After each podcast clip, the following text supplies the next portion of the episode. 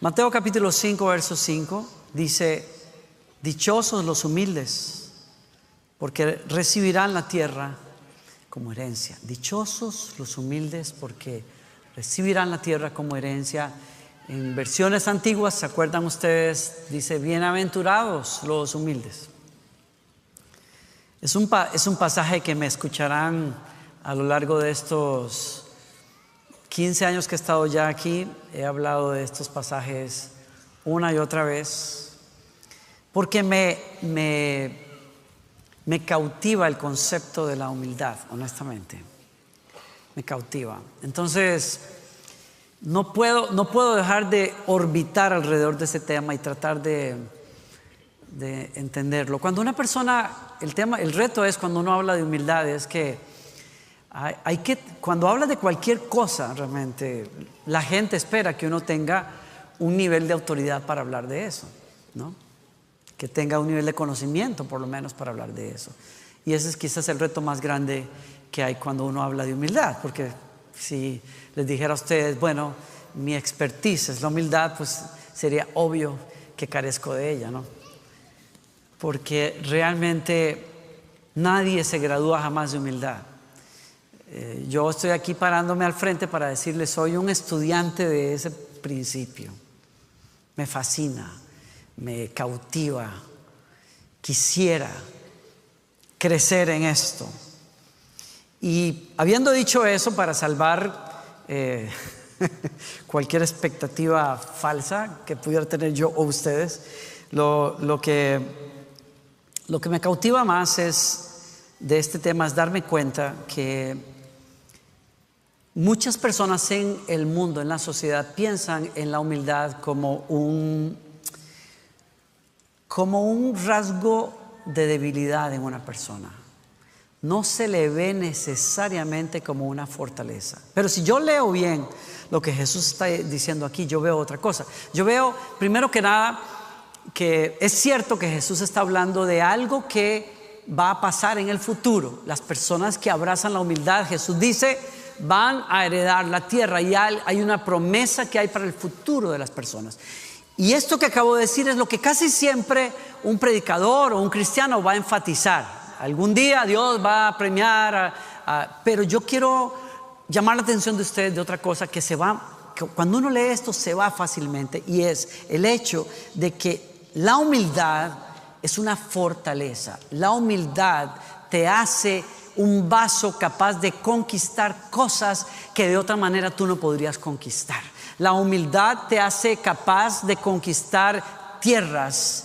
Primero, conquistar tu propio egoísmo. Eh, conquistar el orgullo que nos lleva a un desastre en la vida espiritual. Y más que nada, y lo, lo voy a explicar en un momento, la, la humildad te hace capaz de conquistar y fortalecer cosas que son valiosas para ti. Dos de esas cosas son tu relación con Dios y dos, tu relación con tu familia, tu matrimonio y tu sociedad. Una persona humilde hereda cosas, conquista cosas, recibe cosas. Una amistad más fuerte con Dios y dos, una relación más fuerte con aquellas personas que son importantes en su vida, con su equipo, su compañía, su familia, su iglesia. Es el caso.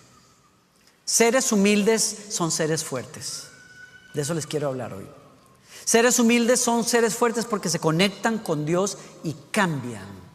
Si hay una persona que va a poder conectarse con Dios, es una persona que sabe tomar una relación, una postura correcta delante de Dios que le permite acceder a la bondad, al favor de Dios en su vida. Así lo dijo un pastor hace muchísimos años, Andrew Murray, un librito pequeño que les recomiendo a todos ustedes que lean, es un clásico cristiano, se llama Humildad, por cierto, fácil de leer, sencillo, pequeño, Quizás hasta no lo consigas ya en librería, hay que buscarlo por ahí en alguna eh, usado, qué sé yo. Humildad. Él dice, solo la humildad te enseña a tomar la postura correcta delante de Dios, en donde reconoces que eres nada y que Él es todo, Él es tu Dios. Y tiene mucho sentido porque como un Dios que es todo podría habitar una vasija que se cree algo. No los oigo acá. Este Señor lo explica muy bien. La gracia de Dios, dice Él, es como el agua, llena recipientes vacíos. Si el agua cae sobre un recipiente que ya está lleno, va a desbordarse por los lados, pero no llena el recipiente. Un recipiente para ser lleno de Dios necesita vaciarse de sí mismo. Una persona que quiere conectarse con Dios primero necesita entender cómo relacionarse con Dios. Si uno se relaciona con Dios cuando reconoce, Señor, yo soy nada, pero tú eres todo. Todo aquello, miren, todo aquello que en mi vida, me pongo de ejemplo con permiso de ustedes, pero todo aquello que en mi vida podría ser una fuente de bendición para usted no vino de mí, vino de Él. Él es el que nos llena a los seres humanos y no damos más de lo que Él nos da a nosotros. Todo cristiano es un ejemplo de eso. Así es que si quieres conectarte con Dios necesitas abrazar la humildad. Solo la humildad te enseña eso. ¿Se acuerdan ustedes? Les he contado hace muchos años, la única vez que estuve en Jerusalén o en Israel, visité Belén y allí visité la iglesia de la Natividad. Y cuando visité la iglesia de la Natividad, entré en esa pequeña iglesia, un edificio que no tiene adornos ni, mayor cosa, candelabros, hollín por todas partes, muy descuidado, por cierto. Pero cuando uno entra al altar, avanza hasta el altar mayor, y bajas por las escaleras para poder ver ese planché o esa piedra de mármol que tiene una estrella.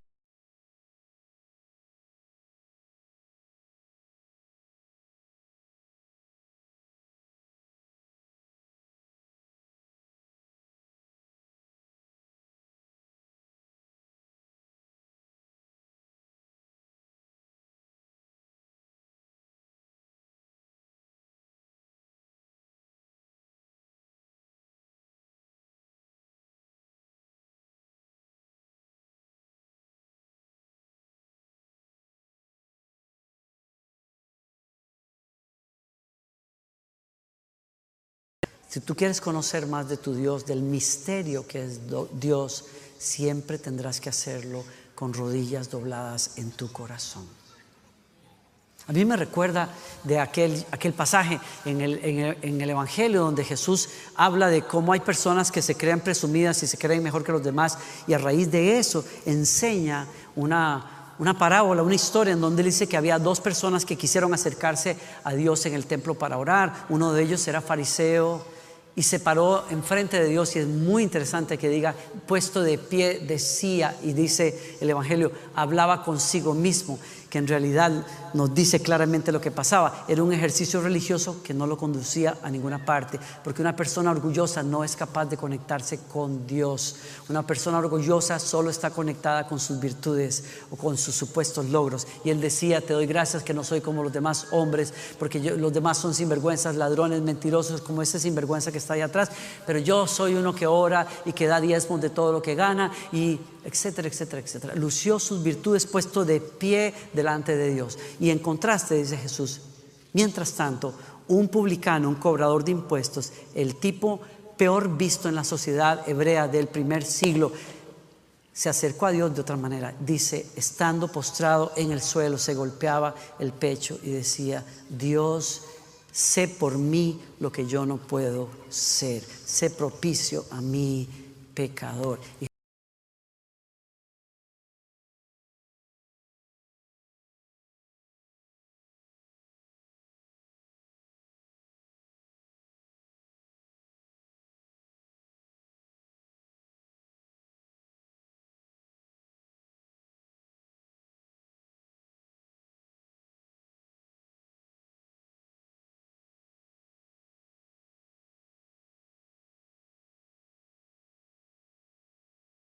El favor y la gracia de Dios se derraman sobre humildes. Y díganme, así dice, de hecho, primera de Pedro, dice, Dios resiste a los soberbios, pero le da gracia a los humildes. Y díganme una cosa, ¿qué es lo más, qué es lo indispensable, verdaderamente indispensable en la vida de una persona que quiere conocer a Dios? La gracia.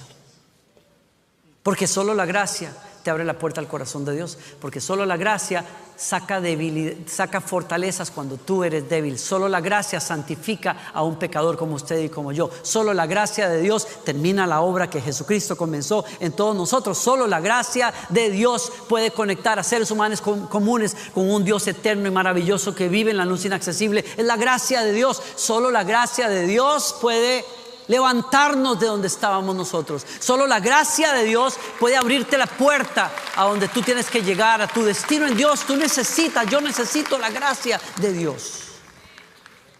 Y si la Biblia dice que Dios da gracia al humilde, yo necesito, si hay algo que yo necesito es gracia, y si necesito gracia, necesito humildad. La humildad te conecta con Dios en una relación fuerte con Él. En segundo lugar, seres humildes se conectan de manera correcta con los demás.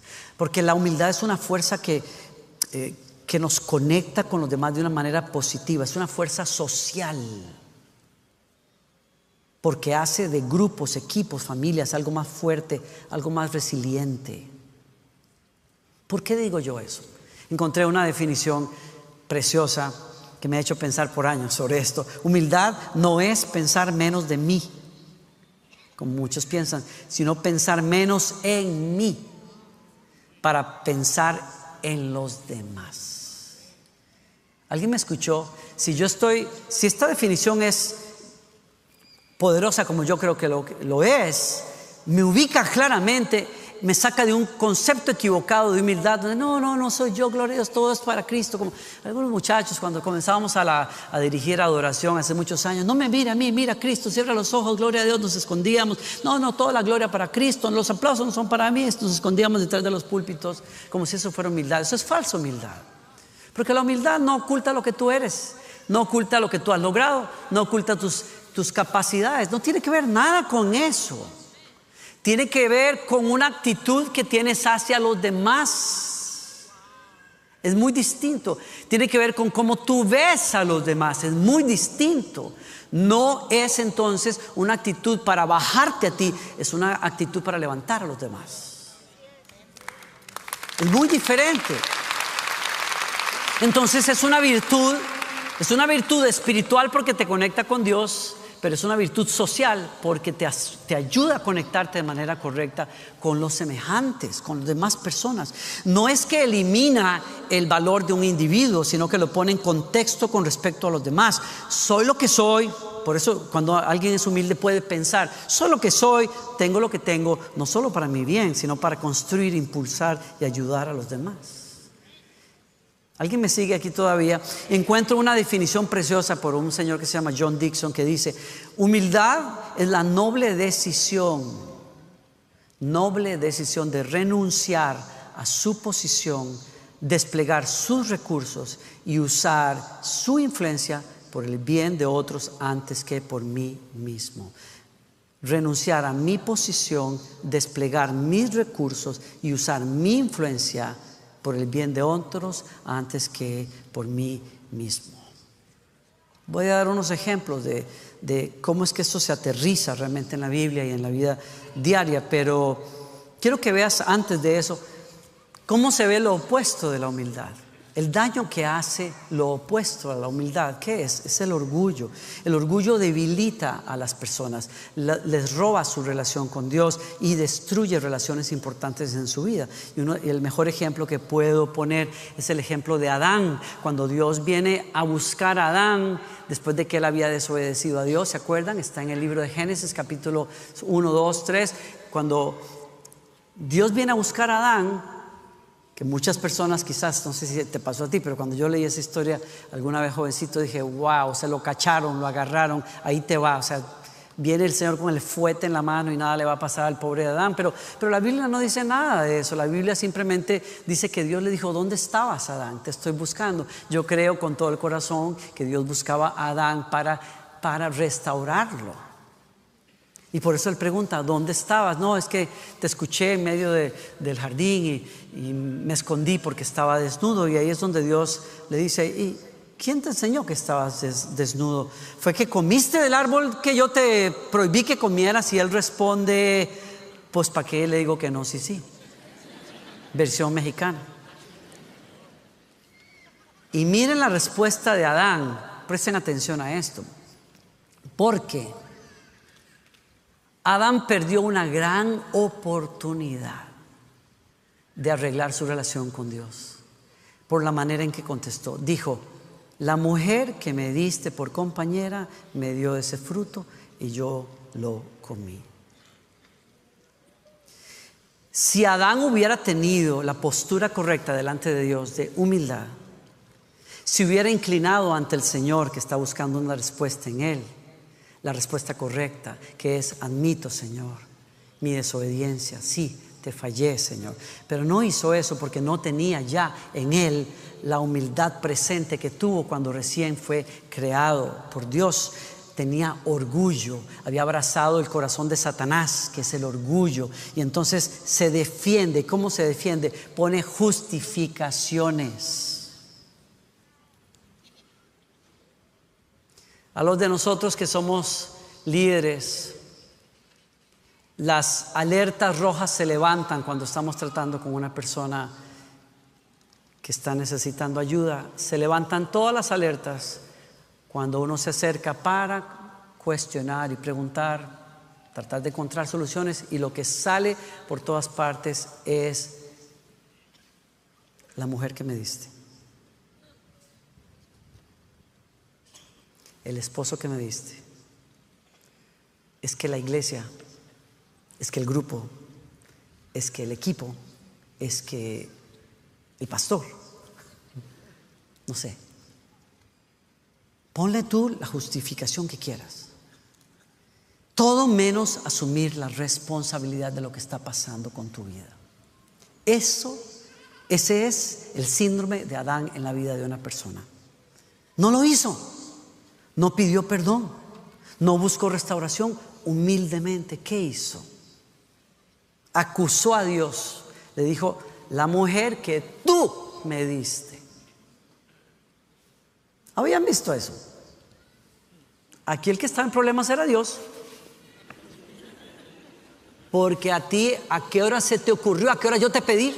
Esta mujer, que por curiosa se comió la manzana. ¿Quién la manda, quién la mete a ella a estar hablando con un desconocido? ¿Por qué no me llamó a mí? Etcétera, etcétera, etcétera. La vieja es la que tiene la culpa aquí. ¿Y por qué? Porque tú fuiste el que me la escogió. Tú fuiste el que me la dio. El que tiene un problema aquí eres tú. Tienes que tener un poquito más de discernimiento, Señor. Yo necesitaba una mujer más callada. Yo necesitaba una mujer más así o más asá. Yo necesitaba otro tipo de persona, pero no esta. Te equivocaste conmigo, Señor. No asumió la responsabilidad que un hombre tiene que asumir por los retos de su hogar. Los niños se justifican, los hombres asumimos responsabilidades.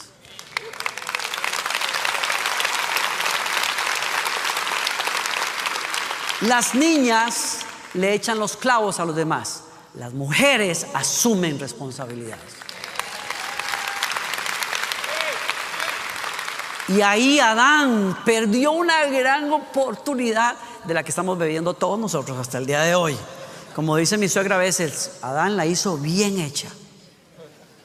Cuando uno tiene que estar limpiando y trabajando y cocinando, ella siempre dice, termina de hacer algo y dice, no, la hicieron bien hecha. Aquí estamos, dele, cocine, lave, vuelva a acomodarse, desacomoda, vuelve a limpiarse, vuelve a ensuciar. No, le hicieron bien hecha. Perdió la gran oportunidad de su vida. ¿Por qué? Porque no, en vez de haber asumido su responsabilidad como hombre de la casa, acusó a su esposa y luego la dejó desnuda. ¿Cómo que la dejó desnuda? Sí, no usó su lugar como responsable para asumir las consecuencias, incluso por ella la descubrió delante de Dios mismo.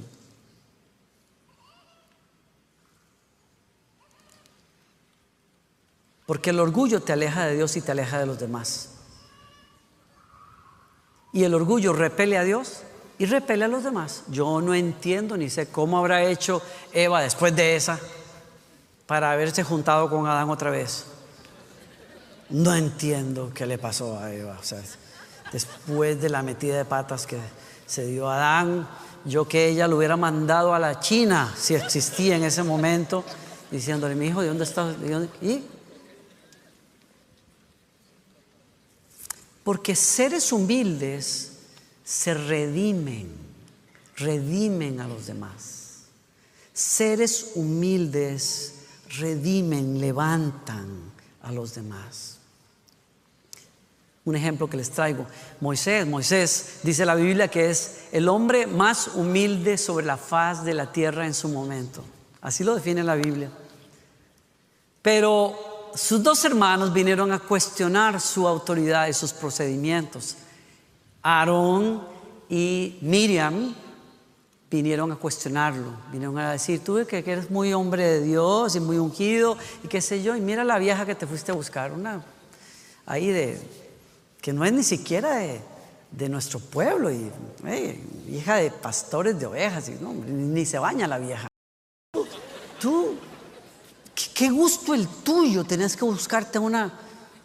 ¿qué, ¿Qué te pasó, Moisés? Y que eso que muy hombre de Dios que eres, pues déjanos decirte una cosa bien clara. A Aarón y a mí, María, también Dios nos habla igual que a ti.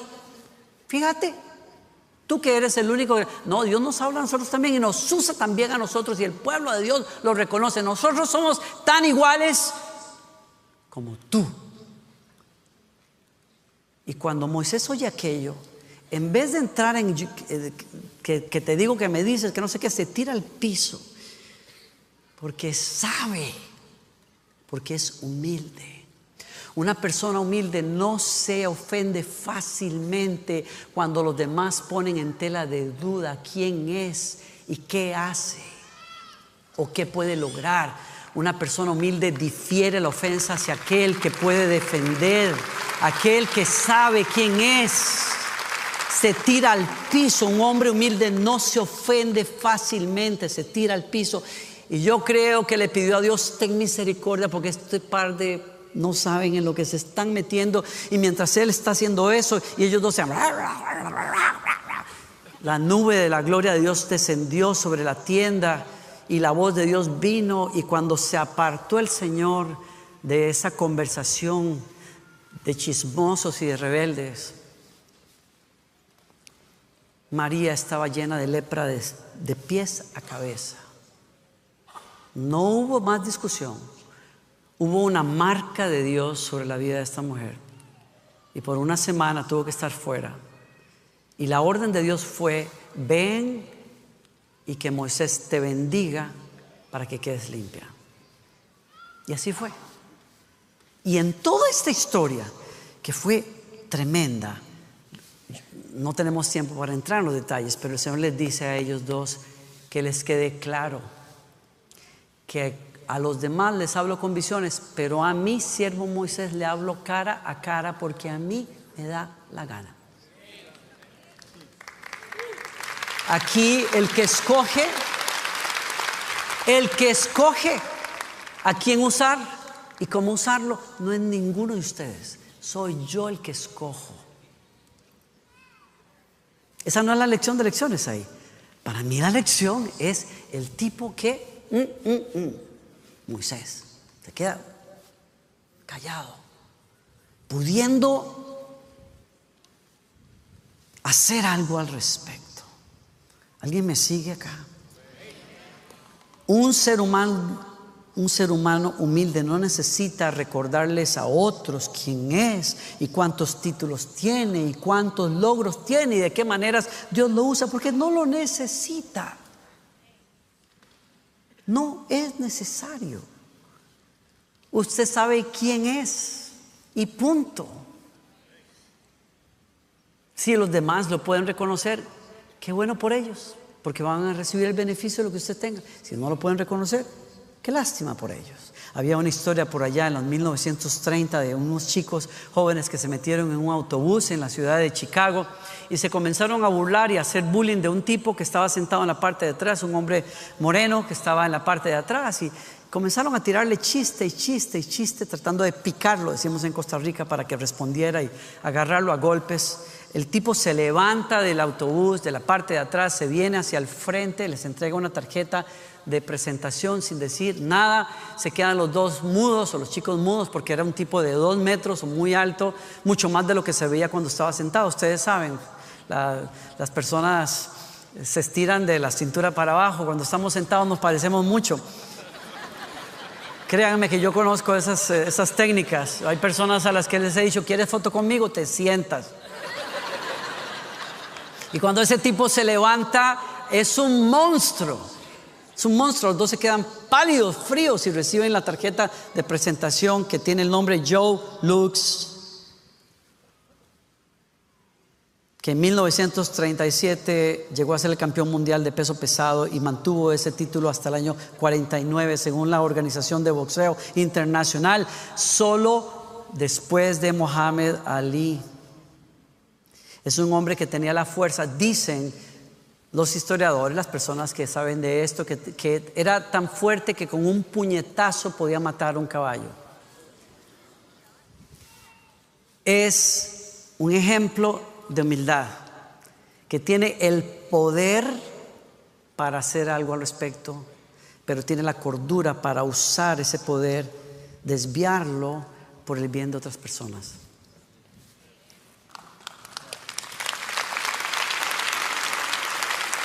Y termino, termino acá. Un ser humilde es un ser que puede servir a los demás. ¿Por qué? Porque la humildad es una actitud que dirige cómo trato a los demás. Y va más allá de una actitud, es una acción.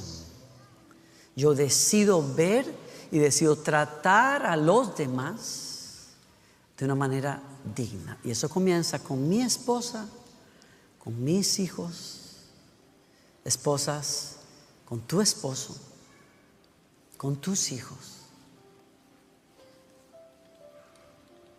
y con el resto de la sociedad. Y mi mejor ejemplo es Jesucristo. Por eso Pablo dice, y usa una paráfrasis, es decir, no es una traducción exacta.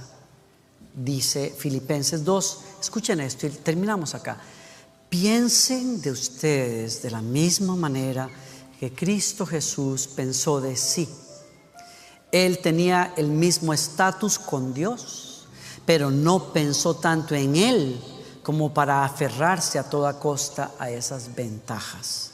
De ninguna manera, cuando vino el tiempo, dejó de lado los privilegios de la deidad y tomó el estatus de un esclavo, se hizo un ser humano. Y una vez hecho ser humano, permaneció como tal. Fue un proceso increíblemente humillante. Nunca reclamó privilegios especiales. En cambio, vivió una vida sin egoísmo y obediente hasta la muerte y la peor de todas, una crucifixión. Y ese es nuestro ejemplo. Yo escucho personas de corte humanista que solo creen en el poder del ser humano, hablando de la humildad hoy y llenándose la boca diciendo que la humildad es una virtud humana. No, señores. La humildad es una virtud eminentemente cristiana. El que cambió el concepto de lo que era humildad, que en el imperio romano era un rasgo de debilidad, en un rasgo de fortaleza, se llama Jesucristo. Porque el que tenía el poder, el título, el título y el poder para muchas cosas, cuando estuvo entre nosotros, nos lavó los pies y se entregó una cruz por nosotros. Por eso digo yo, solo una persona realmente humilde puede servir a los demás, porque hay personas que miden el tamaño y el color y el estatus y la educación de otro para ver si yo me digno a servirle. Pero cuando hay alguien que es como Cristo, puede usar lo que sea que tenga para lavarle los pies a uno que parece más pequeño, pero porque lo veo como Cristo lo miraría, lo sirvo igual.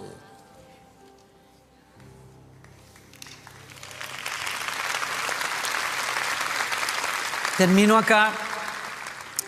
Por eso Pablo dice en la primera parte de ese capítulo 2 de Filipenses, si es que han sacado algún provecho de seguir a Cristo, si es que su amor ha hecho alguna diferencia en sus vidas. Si es que para ustedes significa realmente algo ser parte de una comunidad cristiana, si tienen corazón, si realmente les importa, háganme un favor. Pónganse de acuerdo. Si les importa, háganme un favor. Ámense sean profundos amigos espirituales. No traten de llegar arriba a codazos. No se ganen el puesto con cuentos. Más bien, háganse a un lado y ayuden a otros para que avancen. No se obsesionen con el deseo de sacar ventaja. Olvídense de ustedes lo suficiente como para extender a otro una mano de ayuda. Porque una persona humilde crea familias poderosas crea equipos poderosos, crea iglesias poderosas. Solo póngase a pensar lo que puede pasar en una familia donde cada persona sabe quién es, pero usa desde su educación hasta sus habilidades para hacer que el otro avance. ¿Cómo quedaría eso? ¿Qué pasaría con nuestros matrimonios si en vez de estarnos apuntando las falencias, comenzáramos a tratar al otro y a ver al otro como alguien que a Cristo le costó su sangre y lo levantáramos y lo celebráramos y usáramos lo que esté en nuestro alcance para dignificar a la otra persona, no para achacar cosas, no para apuntar cosas, no para desnudar cuando la persona se queda desnuda sino para servirlo, para lavar sus pies, cubrir sus falencias, celebrarlo. ¿Cómo serían nuestros equipos si dejáramos de culparnos a las espaldas y luchar el piso de la otra persona cuando no está? Y usáramos lo que somos para avanzar a los demás en su propósito. La humildad es poderosa. Yo oro en el nombre del Señor que Jesucristo, por su Espíritu Santo, te sacuda el corazón hoy y te lo mueva a buscar ser alguien humilde. ¿Están conmigo todavía? Termino con esta frase también de este autor que dice, la humildad es la única entre las virtudes, que si piensas que la tienes, Probablemente no sea así. Es como decir, búscala, pero no te obsesiones en probarle a los demás que eres, porque a nadie convences cuando tú le dices que lo eres, a nadie. La humildad solo se ve en acción, como tú tratas a los demás, como tú levantas a los demás, como tú sirves a los demás. ¿Alguien recibe esa palabra hoy?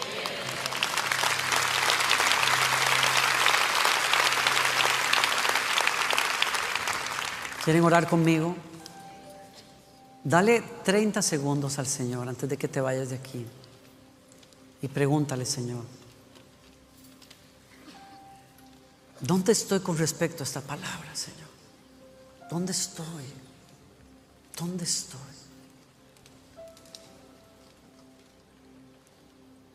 Y dile dónde estás, Señor. Yo me abro a tu Espíritu Santo hoy. Me abro a tu Espíritu Santo. ¿Quién podría convencerme, Señor? ¿Quién podría? Si tu Espíritu Santo no me ayuda, ¿quién podría mostrarme realmente lo vanidoso que es mi corazón si tú no lo haces, Señor? Porque tengo una tremenda capacidad de autoengaño, yo tengo una tremenda capacidad de justificarme delante de mí mismo y decir, tengo la razón, tengo porque tú sabes, Señor, la gente o los demás no aprecian lo que yo soy, lo que yo puedo hacer, lo que yo puedo lograr, porque todavía yo soy el centro de la discusión. Pero yo me vacío, Señor, hoy de mí mismo. Aquí a tus pies me humillo bajo la mano.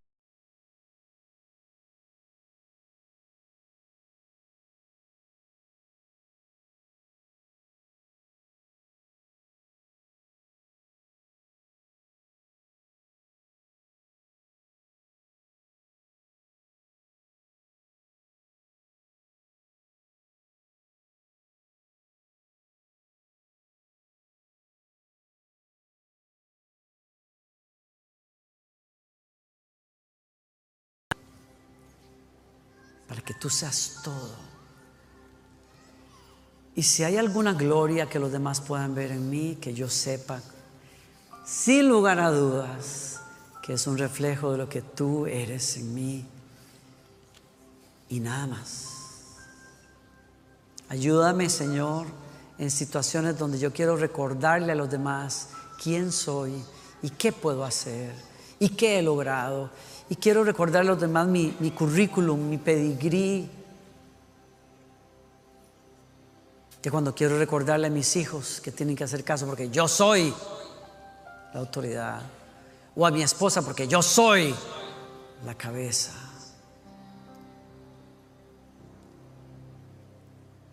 Que te miremos a ti otra vez.